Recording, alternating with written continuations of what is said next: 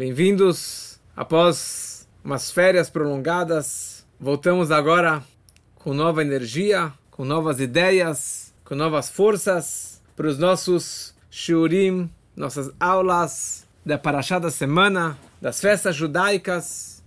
E o que vamos ver agora, veremos sobre a Parashá da semana, a história que estamos lendo nas últimas semanas, que são as histórias da escravidão do Egito, da saída do Egito, do sofrimento do povo no Egito. E tem muitas e muitas coisas que nas últimas semanas eu não fiz live, mas eu fiz áudios que vocês podem acompanhar nos meus canais de áudio, no Spotify, no SoundCloud, que ali tem muitas coisas interessantes sobre essas histórias.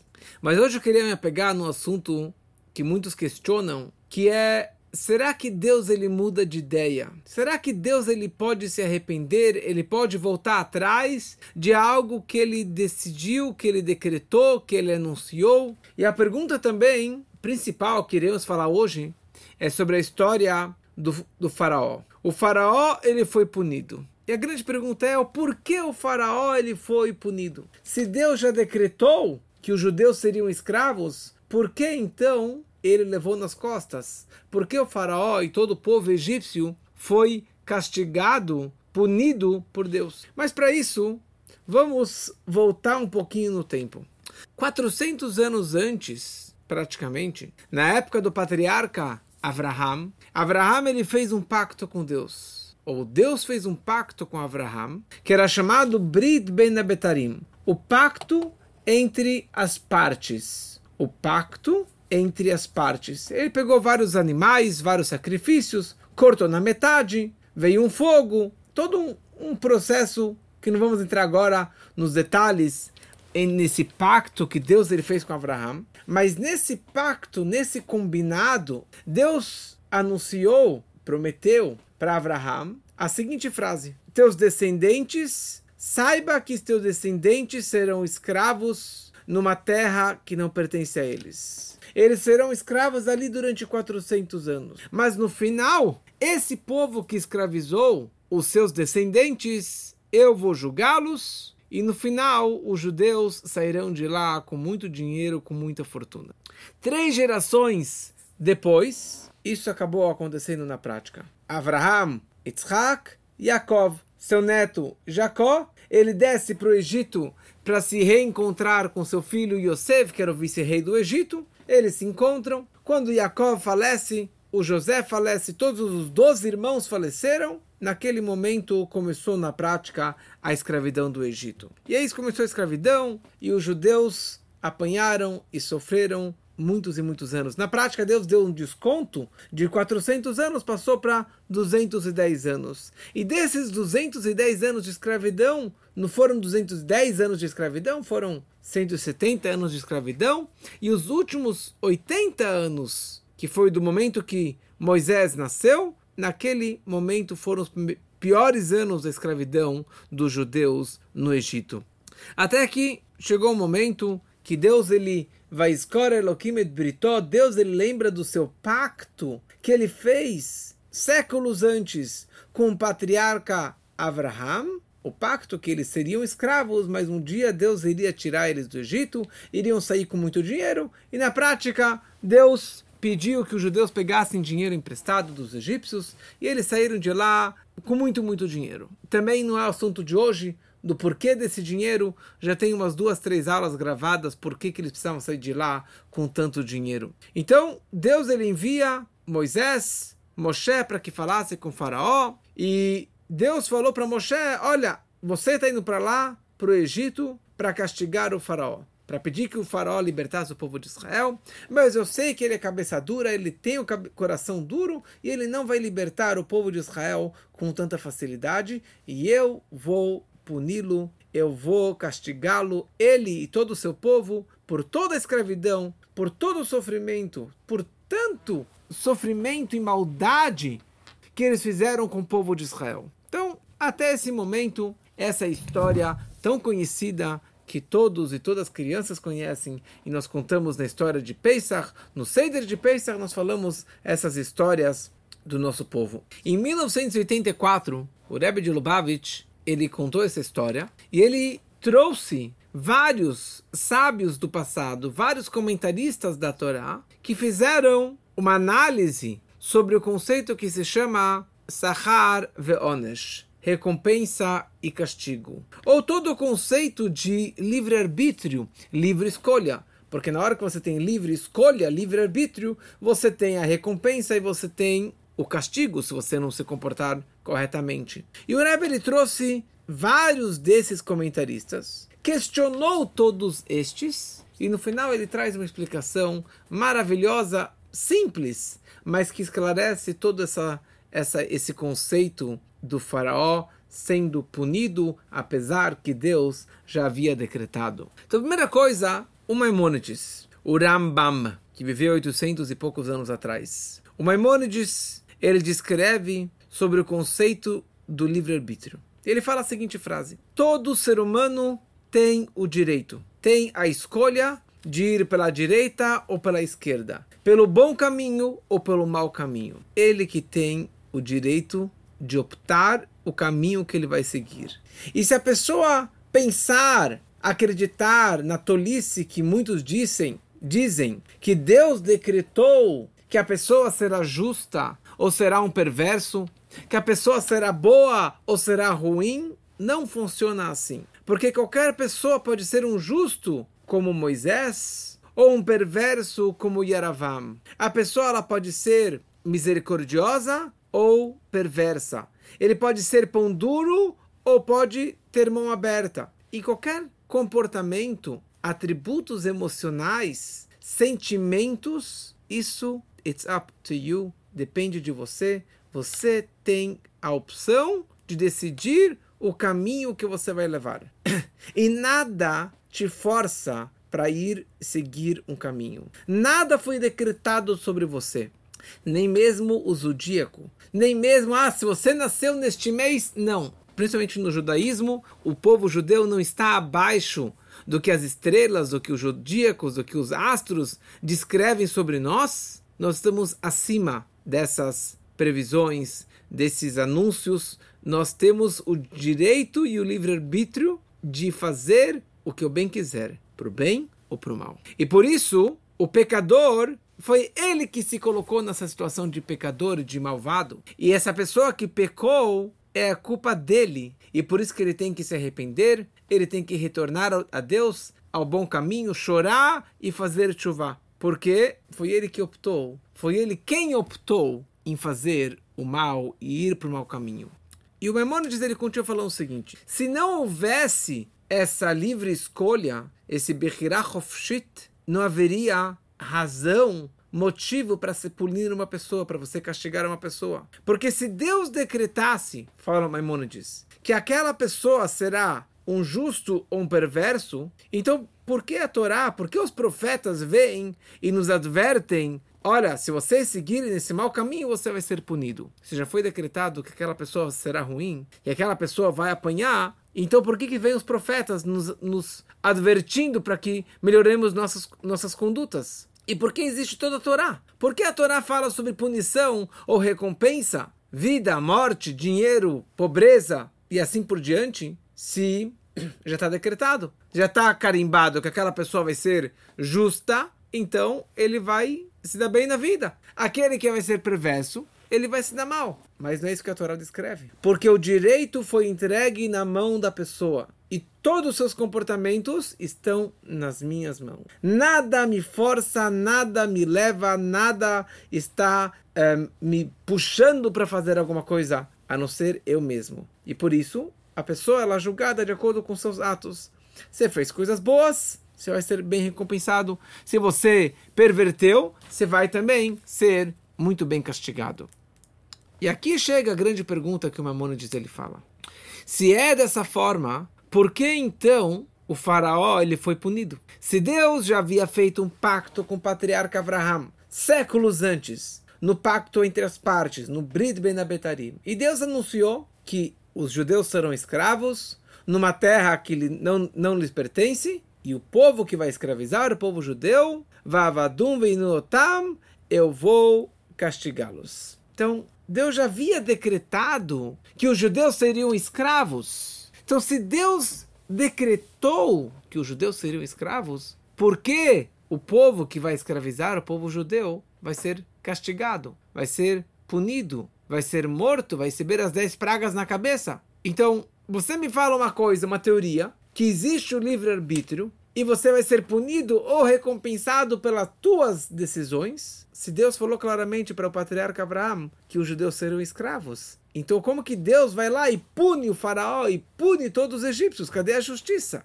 Então, eles não tinham a livre escolha, porque Deus já decretou. Então, se eles não tinham a livre escolha, então cadê todo o conceito da Bechira Chovshit, do livre-arbítrio? Por que eles foram punidos, então? se essa foi a vontade de Deus que os judeus fossem escravos, porque então o, faraó seria punido? É uma punição para os judeus? Então que os judeus sejam, sejam, sejam punidos, mas não o faraó. Então Memônides, ele traz a seguinte explicação, que os egípcios, cada um dos egípcios que eram capatazes, eram, eram guardas e batiam e espancavam os judeus, cada um deles tinha a sua livre escolha. Se ele não quisesse ser um guarda, se ele não quisesse bater, ele tinha o direito. Porque o decreto espiritual, o decreto celestial, é sobre o povo, mas não uma pessoa particular. Então, cada pessoa, cada guarda que foi lá e bateu e massacrou um judeu, ele vai ser punido, porque ele tinha ali a livre escolha de ser ou não ser. Então, o decreto era que os judeus seriam escravizados no Egito. Mas o decreto não era, o decreto celestial não era que todos os egípcios iriam escravizar e massacrar e punir os judeus. Então cada um tinha sua livre escolha. Se pudermos comparar essa razão que os nazistas também foram punidos, porque ele poderia falar para o seu diretor, para o seu chefe, não vou.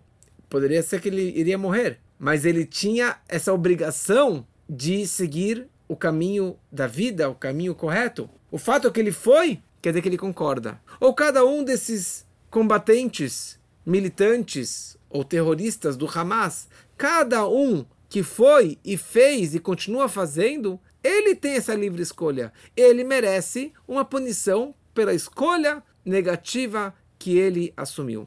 Só que essa explicação do Maimonides é bonita, mas não satisfaz toda a nossa questão. Como que o Ravad, o Raivet, pergunta como pode ser que essa é a esposa do Maimônides? Porque imaginemos, digamos que todos os egípcios optassem em ser boas pessoas, pessoas de ética, de moralidade, pessoas educadas, e nenhum dos egípcios decidissem a escravizar e massacrar os judeus o que iria acontecer? O decreto de Deus não iria acontecer. O decreto da escravidão não iria acontecer. Então, obrigatoriamente, algum do, alguns dos egípcios precisariam escravizar os judeus. Então a pergunta é, calma aí, então por que, que, você, vai, por que, que você vai punir estes que escravizaram? Porque alguns dos egípcios têm que escravizar os judeus. Então por que eles vão ser punidos? Se já faz parte do decreto divino, do decreto de Deus.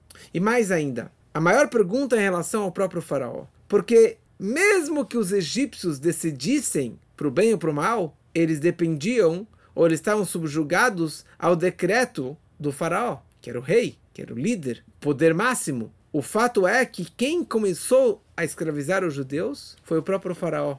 O faraó, ele colocou uma tora, um jugo nas suas costas, colocou um tijolo no seu, no, no seu ombro e começou a carregar. E ele, dessa forma, convenceu o povo todo para que também fizessem. Se o faraó está fazendo um trabalho desse, nós também iremos fazer. No começo ele pagou para os judeus, no segundo dia começou a faltar dinheiro, depois faltou mais dinheiro, e daí faltou a palha, e faltou a mercadoria, faltou a matéria-prima, e cada vez mais piorou a situação da escravidão dos judeus. Mas foi o faraó que começou a fazer tudo isso. Então, como que você pode me dar essa resposta que cada um tinha o livre-arbítrio? Sobre ele não havia esse livre-arbítrio, porque já havia o decreto. Então, para ele escravizar o povo, ele já estava meio que levado para isso. Ele já estava meio que, que forçado a seguir esse caminho. Então, essa pergunta do decreto divino e, por outro lado, tem o livre-arbítrio, tem a livre escolha, incomodou muitos dos sábios durante muitas e muitas gerações. E aqui trouxemos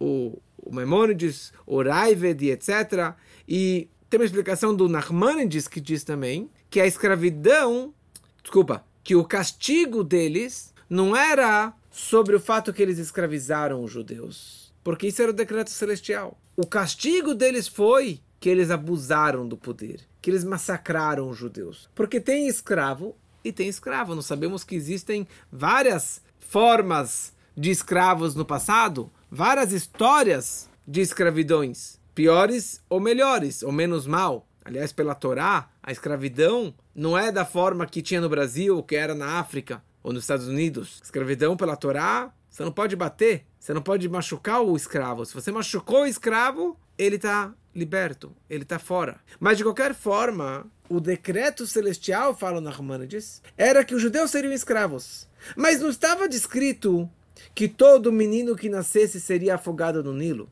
Não estava descrito que o faraó iria matar 300 crianças por dia para tomar banho de sangue. Não estava descrito que ele ia tirar matéria-prima, a palha, e eles teriam que construir sozinhos. Não estava descrito que eles precisavam construir todas aquelas pirâmides do Egito e sofrer tanto e tanto. Então, talvez por causa disso que eles mereciam castigo. Mas, de qualquer forma, essas explicações são incompletas. Por quê? E Rebbe explica o seguinte: mais uma lei que o Nachmanides ele traz. Para entendermos a explicação do Rebbe, vamos trazer mais uma frase que o Nachmanides ele nos ensina.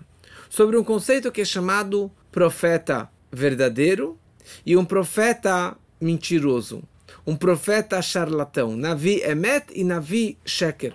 Que havia muito do passado e até hoje muitos profetas que chegam falando várias ideias, ler a mão, falar o futuro, o teu amor do futuro, e você pagando adiantado, você vai saber quem, quem vai ser seu amor. Isso aqui é tudo charlatão. Então, antigamente, o nosso povo, por isso que existem, nós temos o Tanar, que é Torá Neviim, o segundo livro depois do Pentateuco, temos a história dos profetas, dos nossos profetas verdadeiros.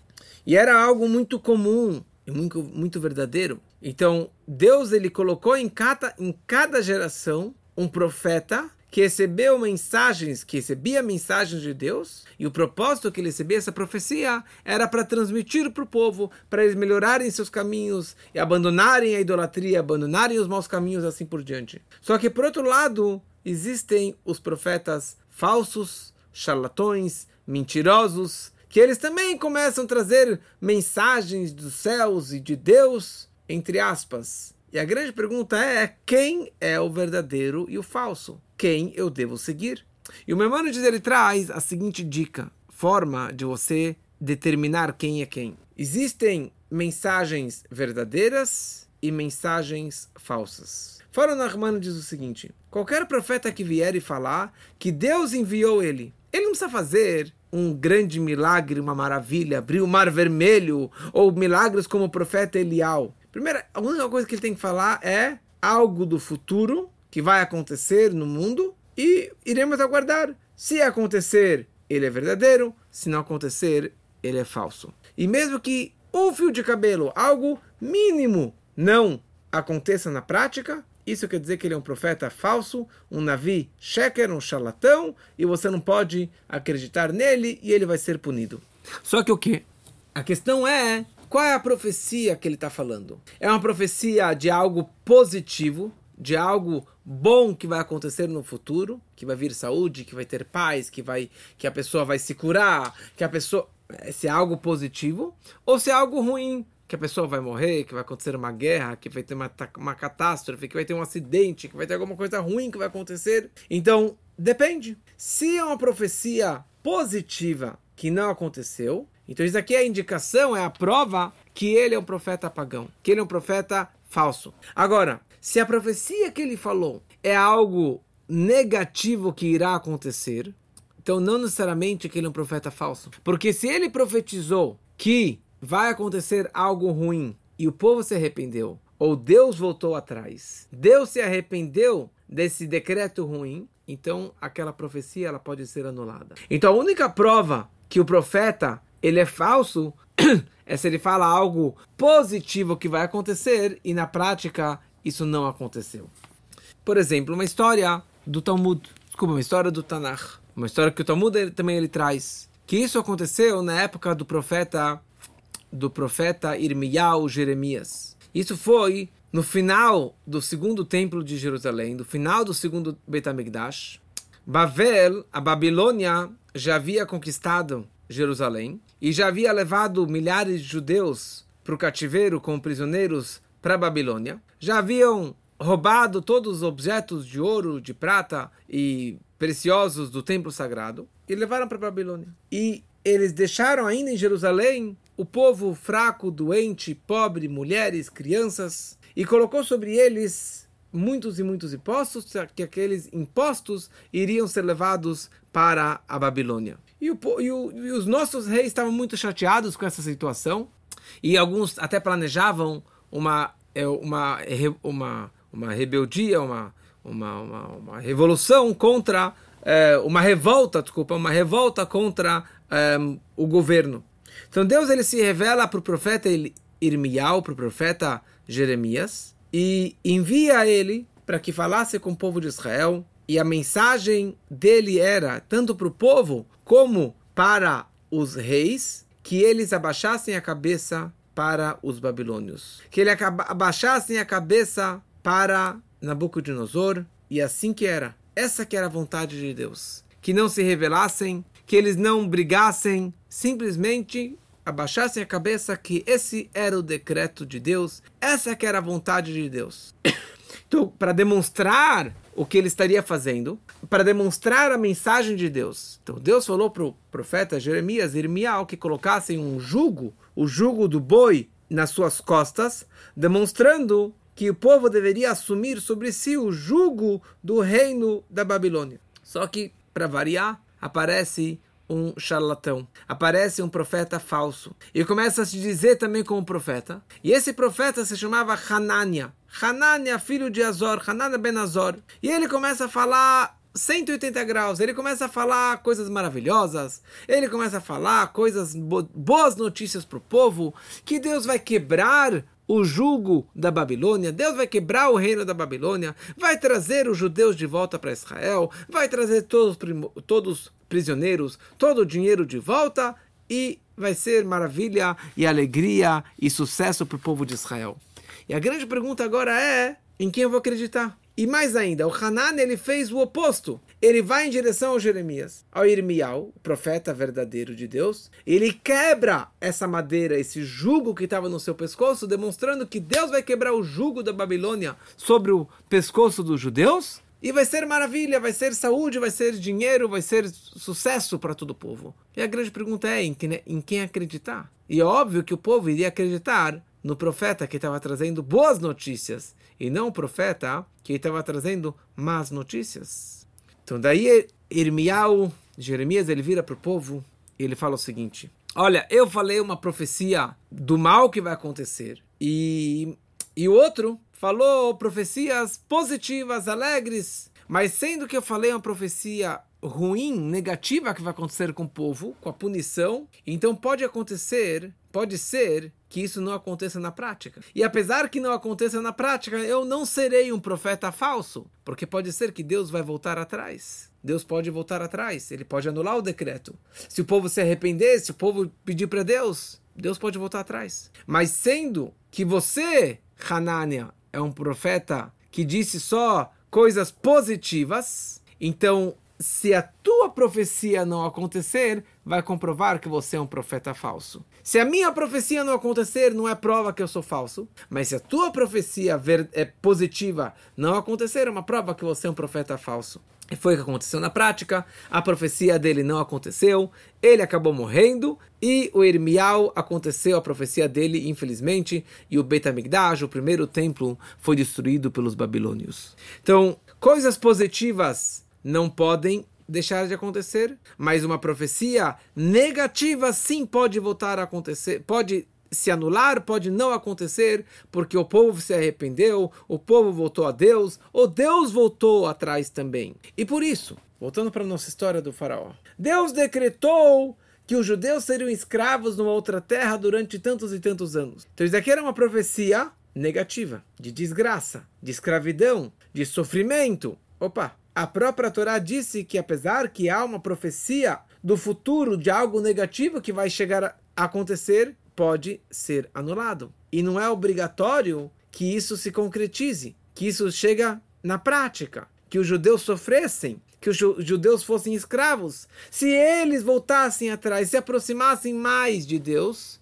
poderia ter anulado. Então depende de quem agora concretizar essa coisa ruim, essa escravidão ou não. Está no direito e na vontade e na decisão do próprio faraó. Ele decidiu ser um tirano. Ele decidiu a castigar o povo. Ele que colocou tantos e tantos decretos e maldades e mortes contra o nosso povo. Então, ele decidiu, ele vai ser castigado. Então, essa é a resposta. Por que Deus castigou o faraó e os egípcios? Ah, havia um decreto divino. Então, os vários outros sábios, como Memônides e Nachmanides, falaram, cada um falou uma outra resposta, que era uma resposta, que era um decreto sobre o povo em geral, mas não sobre cada um em particular. Ou talvez que o decreto divino era que fossem escravos, mas que não sofressem tanto. Mas o Rebbe vem aqui para gente e dá uma resposta muito simples. O Rebbe traz para gente uma resposta muito, muito simples. Que apesar que o decreto era celestial, mas e provavelmente o faraó estava sabendo desse decreto por causa que não era um segredo.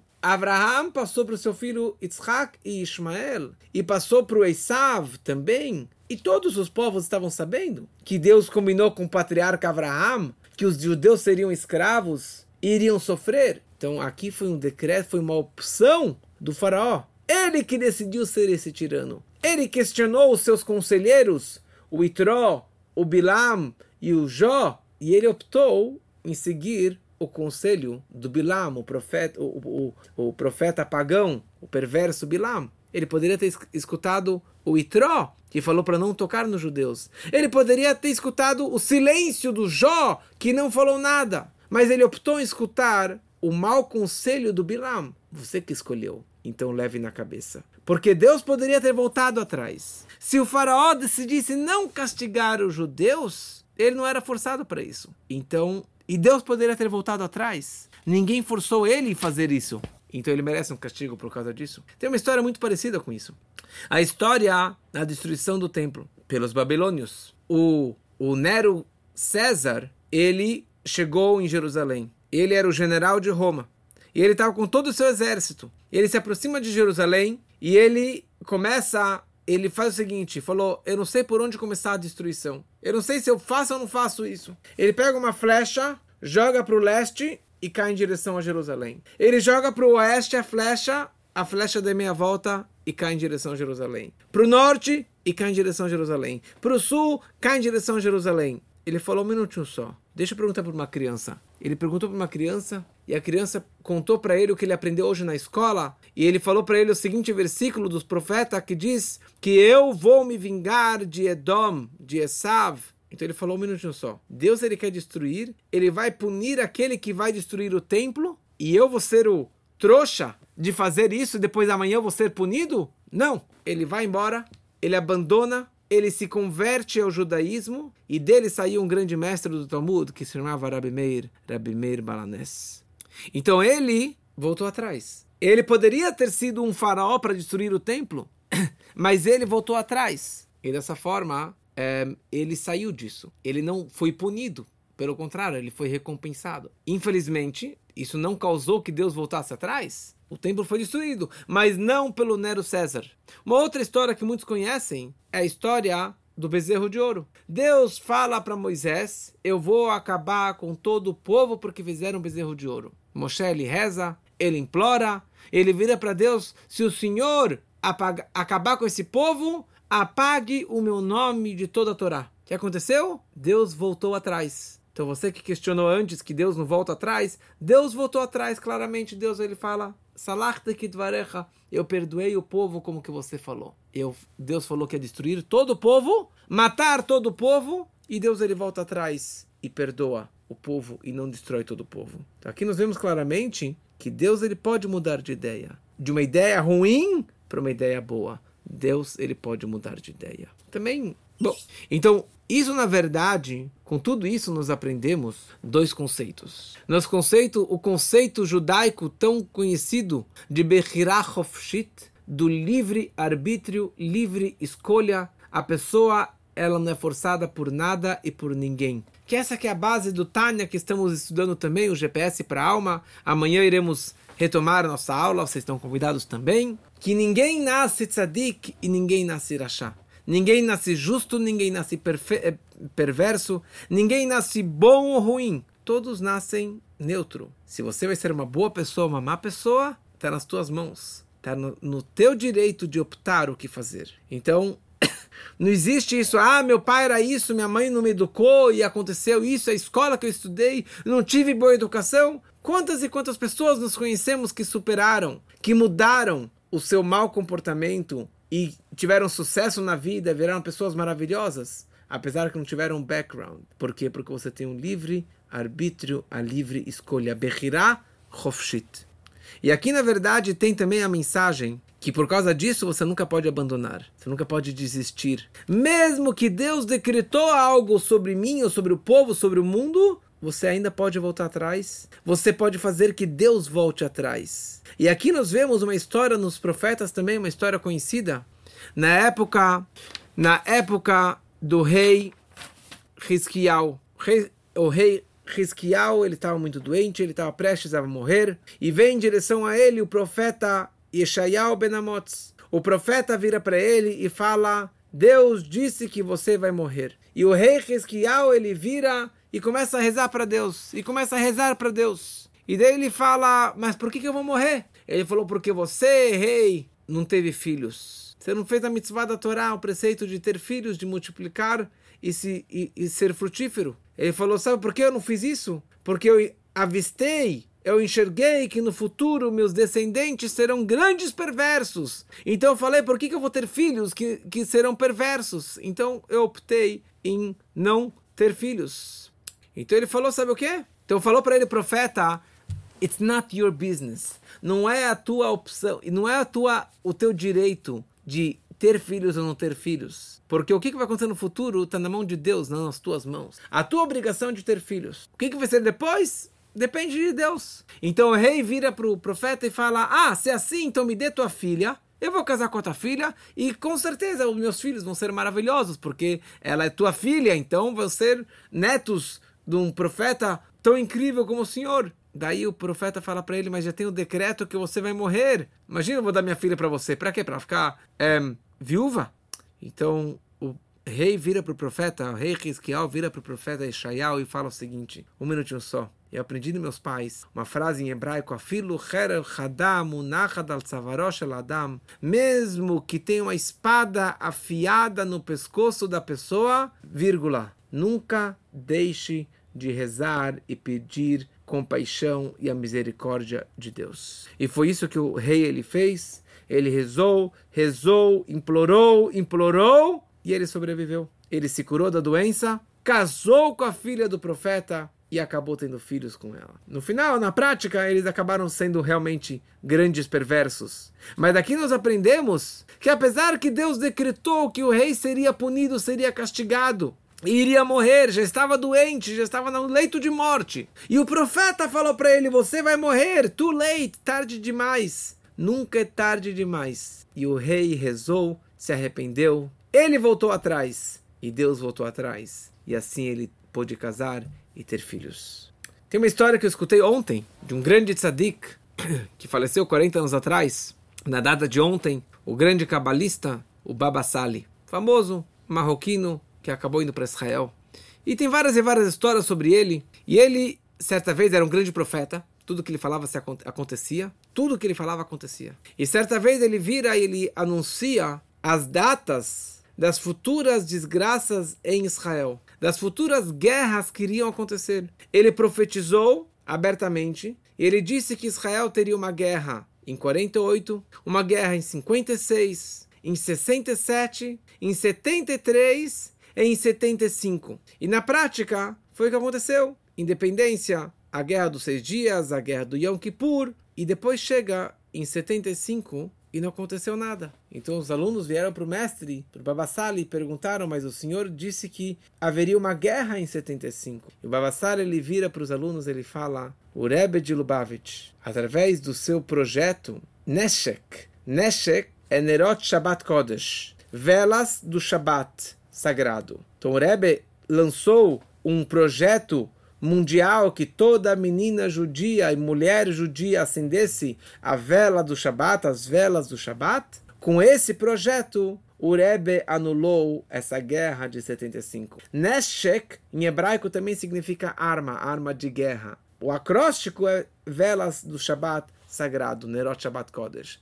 Então ele falou, havia sim esse decreto celestial que haveria uma guerra em 75, só que o Rebbe que é o outro profeta, que é o maior profeta da época, lançando esse projeto, o Rebbe anulou essa guerra e dessa forma não teve mais essa guerra em 75. Que todas as profecias de todos os nossos profetas, e principalmente do profeta da nossa geração, Rebbe de Lubavitch, que anunciou, e todas as profecias que ele falou se concretizaram. Todas. Da Guerra do Golfo, de todas as guerras de Israel e de todas as bênçãos que ele deu, tudo que ele profetizou deu certo. Então, que a maior profecia que o Rebbe falou inúmeras e inúmeras vezes, que nossa geração é a última geração do exílio e é a geração que vai receber a vinda do Mashiach, que o Mashiach ele venha muito em breve e que possamos ir para Israel com paz, com alegria, com fartura, com liberdade para todos e que tenhamos somente boas notícias sempre, se Deus quiser. Uma boa noite para todos. Feliz